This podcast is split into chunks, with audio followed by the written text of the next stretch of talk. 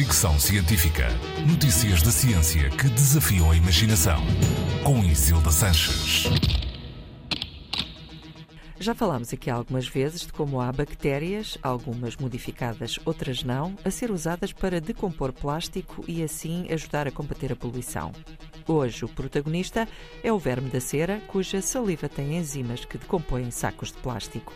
A descoberta foi de uma apicultora amadora, também bióloga molecular, que em 2017, ao limpar uma colmeia infestada com estes vermes, percebeu que eles faziam buracos nos sacos de plástico quando ela deitava o desperdício.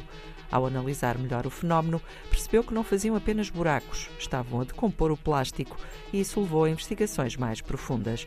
O estudo, agora publicado na Nature Communications, assinado também por essa cientista apicultora, Federica Bertoccini, identifica duas das 200 enzimas capazes de desintegrar plástico na saliva destes insetos e afirma que têm potencial de revolucionar a forma como se combate a poluição por plástico.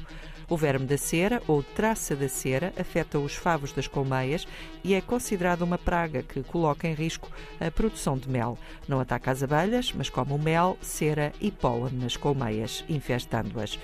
Mais do que usar estes vermes para decompor o plástico, os investigadores acreditam na síntese de outros produtos a partir da sua saliva que possam reciclar o plástico de forma rápida, eficiente e ecológica. Fricção científica.